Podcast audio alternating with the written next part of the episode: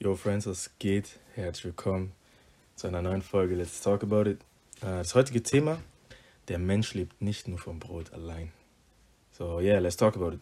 Ich habe die Stelle äh, 5. Mose oder Deuteronomium 8, Vers 3.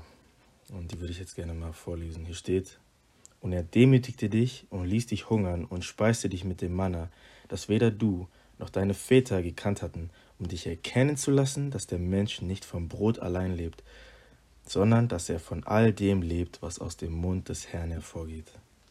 Und mir ist irgendwie aufgefallen, dass ich vieles schon mal gesagt habe, aber oft ist es gut, Sachen nochmal zu hören und mehrmals zu hören, damit es gefestigt ist in unseren Herzen, damit es gut ist. Ich glaube, wir müssen oft Dinge mehrmals hören, damit wir auch wirklich überzeugt sind davon. Und so auch hier. Hier geht es ja um die Israeliten, die in der Wüste waren. Und Deuteronomium, also 5. Mose, ist so, oder das ist eigentlich das letzte Buch, wo es wirklich darum geht, wie die in der Wüste sind und wie die sich da verhalten und was weiß ich noch. Und es geht immer so Richtung gelobtes Land und langsam kommt man dann eben dahin, wo Gott sie hinführen wollte. Und hier am Ende wird eben klar, dass sie absichtlich durch diese Zeit gegangen sind, dass Gott mit Absicht diese Dinge getan hat, dass Gott sie mit Absicht gedemütigt hat, dass Gott sie mit Absicht hat hungern lassen. Und wie sehr können wir eigentlich relaten? Ich kann da so heftig relaten. Dieses Jahr wurde ich so gedemütigt. Dieses Jahr war ich geistlich sehr hungrig. Aber ich habe trotzdem Mana bekommen. Aber ich habe Dinge durchgehen müssen, die mein Vater nicht durchgehen muss, die mein Vater nicht durchgehen musste, weil er nicht mein Leben hat und weil nicht dieselbe Berufung auf, auf meinem Leben ist wie auf seinem. Es gibt Dinge, die Gott mir geben musste, mit denen mein Vater nichts hätte anfangen können. Wenn das Manna, sagen wir mal Isaak, wenn der Manna bekommt, was, was soll er damit machen? Das braucht er nicht, weil es ein komplett anderer Zweck ist, warum Mana überhaupt gefallen ist. Das heißt, ihr habt Dinge erlebt, die eure Eltern nicht erlebt haben. Ihr habt Dinge bekommen von Gott, die eure Eltern nicht bekommen haben. Nicht aus dem Grund, dass eure Eltern es nicht wert waren oder dass eure Eltern nicht gut genug sind oder dass ihr besser seid oder was auch immer, sondern dass ihr einfach einen ganz anderen Weg geht. Isaak war das Versprechen. Und das ist echt viel Symbolik dabei. Und vorher steht in Vers 1, das ganze Gebot, das ich dir heute gebiete, sollt ihr bewahren, um es zu tun, damit ihr lebt und euch mehrt und hineinkommt und das Land in Besitz nehmt, das der Herr euren Vätern zugeschworen hat. Vers 2. Und du sollst an den ganzen Weg gedenken, durch den der Herr dein Gott dich geführt hat, diese 40 Jahre lang in der Wüste, um dich zu demütigen, um dich zu prüfen, damit offenbar würde, was in deinem Herzen ist, ob du seine Gebote halten würdest oder nicht. Mir ist klar geworden, dieses Jahr wollte Gott prüfen, was machst du, wenn du nicht hast, was du wolltest? Was machst du, wenn ich dir alles wegnehme? Was, wenn ich Freunde wegnehme? Was, wenn ich die Liebe wegnehme? Was, wenn ich dir Essen wegnehme? Was, wenn ich dir dein Wohlwollen wegnehme? Dein Komfort? Was machst du dann? Was machst du dann, wenn du nichts hast? Bist du dann in der Lage zu sagen, Gott, ich gehe jetzt trotzdem zu dir? Oder machst du es wie früher und gehst zu deiner Sünde? Gehst dahin zurück, rein, was dir Komfort gegeben hat. Und jeder hat einen persönlichen Komfort. Es sieht bei jedem anders aus. Vielleicht gehst du sogar dadurch jetzt. Durch diese Zeit, die so hart und so anstrengend und so schwer ist und du weißt nicht, was du tun sollst. Du hast keine Kraft, du bist müde, du hast keine Lust, du hast gar keinen Bock mehr, auch gar keinen Bock auf Gott, gar nichts. Was machst du dann? Was ich in der Zeit gemacht habe, ich bin zu ihm hingegangen. Ich habe gesagt, Gott, ich habe so keinen Bock auf dich. Aber ich will trotzdem zu dir, ich will trotzdem bei dir sein. Weil es nicht darum geht, wie ich mich fühle.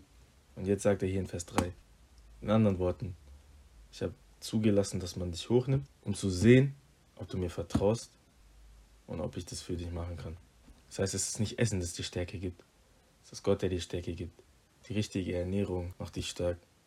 Und wenn Jesus das Brot des Lebens ist, findest du nur dort das, was du wirklich brauchst. Gott will nicht, dass du dich mit den falschen Dingen ernährst, dass du die falschen Dinge aufnimmst.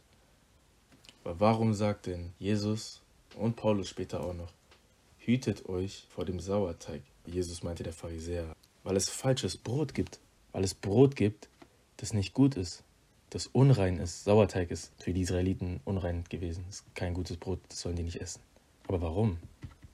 Gott hat zu ihnen gesagt, hütet euch vor dem Sauerteig, hütet euch vor der Lehre von diesen Pharisäern. Das heißt, hütet euch vor den falschen Menschen, die euch Falsches beibringen. Fütter dich mit den Dingen, die ich dir gebe, die ich dir zeige. Hüte dich vor den falschen Menschen. Hüte dich vor falschem Entertainment. Hüte dich vor Dingen, die dir nicht gut tun. Wo du anfangs dachtest, dass sie dir gut tun. Aber ich will dir zeigen, was dir wirklich gut tut, was wirklich gut ist für dich, was deiner Seele gut tut, was deinem Körper gut tut. Und genau dann, ich nehme dir das alles weg und dann sehen wir, wo du hingehst, was du tust. Ich werde dir Dinge beibringen in dieser Zeit. Weil wenn du dann verstanden hast, dann kann ich dir die Dinge geben, die du bittest. Weil warum sind die Leute in der Wüste gestorben? Sie hatten Unglauben und sie haben Gott angemotzt. Die waren doch diejenigen, die dafür gebetet haben, dass sie aus dem Land rauskommen. Die waren doch diejenigen, die aus dieser Sünde raus wollten, die aus dieser Sklaverei raus wollten, die aus diesem Leid raus wollten. Und Gott hat gesagt, ey, ich hole euch, endlich, ich habe euch gehört. Jetzt, wir sind ready, wir können gehen. Und was machen die? Die beschweren sich, wollen zurück. Und Gott sagt, ey, ihr habt doch um eine Sache gebeten. Und ich gebe sie euch und jetzt seid ihr nicht ready. Die Bibel sagt, mehr als alles andere behütet euer Herz. Das heißt, Gott macht es nicht unbedingt für euch. Er gibt euch die Verantwortung für euer Herz. Natürlich, Gott unterstützt euch. Aber Gott macht eine Sache nicht für euch, wenn er euch darüber Autorität gegeben hat. Gott macht nicht euer Bett für euch. Als Beispiel, damit wir, damit wir das wirklich checken. Und so passt er auch nicht auf dein Herz auf, wie du es kannst. Also die Aufgabe, die du hast, übernimmt er nicht für dich. Deswegen sollen wir auch raus auf die Straße. Deswegen sollen wir nett zu den Menschen sein, weil er übernimmt diese Aufgabe nicht für uns. Das heißt, wenn er sagt, mehr als alles andere behütet euer Herz, achte darauf. Was, was fange ich an zu glauben? Was für ein Mindset habe ich? Weil die Leute, die in dieser Sklaverei waren, die hatten ein Sklaven-Mindset. Und damit wir verstehen, was ein Sklave ist, ist es nicht, was damals in den 1600, 1700, was dort passiert ist. Sklaven sind Leibeigene gewesen. Natürlich, die hatten eine sehr schwere Zeit. Aber Leibeigene sind Leute, die sich selbst hingegeben haben und gesagt haben, ey, ich kann die Schulden, die du hast, nicht bezahlen. Ich bleibe jetzt bei dir, so lange, bis die Schuld abbezahlt ist. Und die hatten das Mindset von, ich kann nicht eigenständig sein. Ich bin nicht eigenständig. Ich brauche jemanden. Wo Gott eigentlich sie zur Freiheit bestimmt hat, ihnen gesagt hat, ihr könnt es, weil ihr seid meine Kinder. Und wenn ich zu meinen Kindern gesagt habe, wenn ich zu Adam und Eva gesagt habe, sie sollen über das Land herrschen, weil ihr seid wie ich und Gott nicht in Gefangenschaft lebt, sondern in Freiheit. Und er ihn endlich gibt und endlich probiert, das auszuüben, was er schon von Anfang an wollte, dann arbeitet er in deinem Herzen. Was hat David gesagt? Das ist, was auch damit gemeint ist.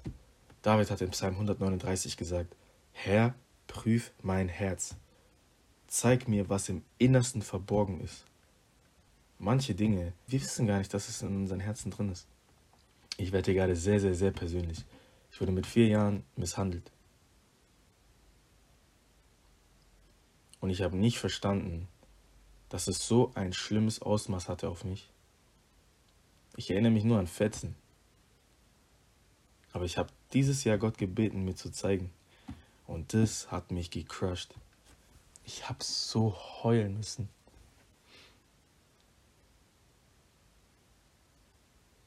Gott hat alles wieder hochgeholt. Und es war, das war nicht nice. Aber Gott wollte auch nicht, dass ich mit diesem Leid rumlaufe. Dass ich diese Dinge ihm abgebe, damit ich in Freiheit leben kann. Und wegen dieser Sache, boah, da war echt sehr, sehr viel dran gehangen. Sehr, sehr viele Dinge, sind dementsprechend auch daraus entstanden. Noch ganz, ganz, ganz viele andere Sachen. Die Art und Weise, wie ich Menschen behandelt habe, wie ich Frauen gesehen habe, wie ich Beziehungen gesehen habe. Ich habe tatsächlich auch eine Pornosucht entwickelt, ein paar Jahre später. Wegen diesem einen Event. Aber das ist bei jedem anders. Jeder hat eine andere Experience. Jeder hat eine andere Erfahrung. Aber es ist nicht die Erfahrung oder dein Umfeld, das dich definiert, und das sagt, wer du bist, sondern Gott. Und wenn Gott sagt, du bist rein, du bist fähig, du bist gut, an dir habe ich wohlgefallen, dann ist es so. Wenn Gott genau das sagt, dann ist es so. Dein Umfeld sagt vielleicht, du bist müde. Dein Umfeld sagt vielleicht, du kannst es nicht. Aber wenn Gott was anderes sagt, Dann spielt es keine Rolle, was dein Umfeld sagt. Jetzt in der Zeit, wo du bist, sollst du erkennen, dass Gott dich am Leben hält und nicht das, was du dachtest. Ich schaue gerade aus meinem Fenster und ich sehe, dass der Baum sehr, sehr, sehr kahl ist. Und ich erinnere mich an einen Bruder, der genau dasselbe gesagt hat. Jetzt gerade ist einfach eine neue Zeit. Jetzt ist es kahl. Die Blätter sind weg. Sieht vielleicht nicht schön aus, aber zur rechten Zeit wird es wieder sprießen. Zur rechten Zeit kommt sogar noch schöner. Das heißt, ja, wir müssen Dinge aufgeben, wir müssen Dinge ablassen, Dinge müssen abfallen, seien es Menschen, Habits, Handlungszüge, Verhaltensmuster, Emotionen.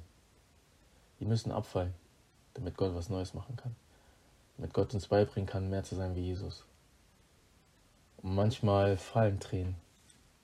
Aber ein Same ohne Wasser stirbt aus. Und Manna vom Himmel, das hat nur für eine bestimmte Zeit gereicht. Das war nur für eine bestimmte Zeit. Das heißt, gewöhn dich nicht an das Manna, sondern verstehe und erkenne, dass das ein Bild dafür ist, dass Gott dich versorgt, dass Gott dir beisteht, dass Gott derjenige ist, der für dich ist. Ich danke euch, Freunde. Ich möchte noch einen Segen über euch aussprechen fürs kommende Jahr. Alright. Jesus, ich danke dir für jeden einzelnen Zuhörer. Ich möchte beten, dass du die Person segnest, dass du der Person Kraft gibst und einen Lichtblick. Ich möchte beten, dass 2023 dein Wesen deutlich wird, dein Wesen erkennbar und sichtbar. Jesus, ich bete, dass du ihm begegnest, so wie du es willst, so wie es gut ist für dich. Dass du die Familien segnest, dass du Wiederherstellung bringst, sei es in Familien, in Freundschaften oder Dinge, die kaputt gegangen sind. Ich bete, dass du Freude wiederherstellst, dass du Liebe wiederherstellst, dass sie ihre Herzen behüten, dass sie ihre Herzen dir geben. Das spreche ich aus im Namen von Jesus. jeder, der es jetzt machen möchte, ähm, mach deine Hand auf dein Herz und gib es Gott durch ein Gebet. Ich spreche jetzt einfach vor. Jesus, danke. Danke für mein Herz. Und danke für die Dinge, die mein Herz erleiden durfte ich gebe dir mein Herz. Ich weihe es dir. Tu, was du willst. Amen. Danke euch, Freunde, dass ihr reingehört habt. Gott segne euch reichlich und frohe Weihnachten. Also, ja, eigentlich ist es sogar schon nach Weihnachten, aber anyway. ja, frohe Weihnachten anders. Ich hoffe, ihr hattet ein wundervolles Weihnachtsfest mit eurer Familie. Frohes neues Jahr, guten Rutsch und bis zum nächsten Mal.